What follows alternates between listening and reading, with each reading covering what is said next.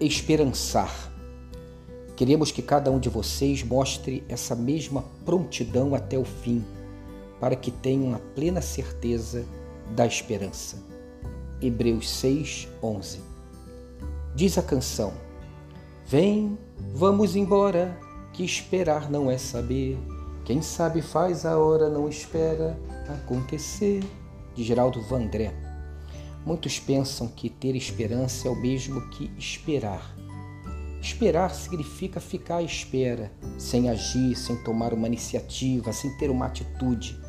Mas esperançar lembra a esperança, mas uma esperança que busca o que quer realizar, que age de modo proativo, que faz a hora acontecer.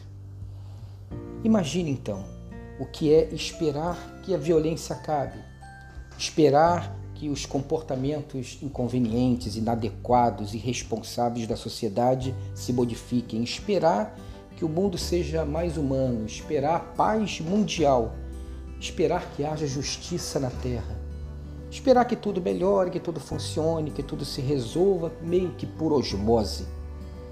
Essa espera nunca será esperança, mas rima mais com apatia, omissão, descompromisso, desleixo como alguém que fica na varanda olhando o sol se pôr e esperando a morte chegar. A Bíblia aponta para a esperança que gera prontidão, atitude, perseverança, luta, busca, desejo. Ensina-nos o professor Paulo Freire. É preciso ter esperança, mas ter esperança do verbo esperançar, porque tem gente que tem esperança do verbo esperar. A esperança do verbo esperar não é esperança, é espera. Esperançar é se levantar, colocar-se em pé. Ou seja, dar o primeiro passo, confiar, ir atrás.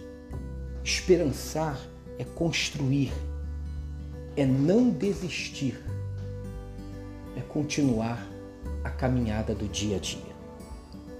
Que você tenha um dia hoje abençoado e abençoador, dominado pelo verbo esperançar.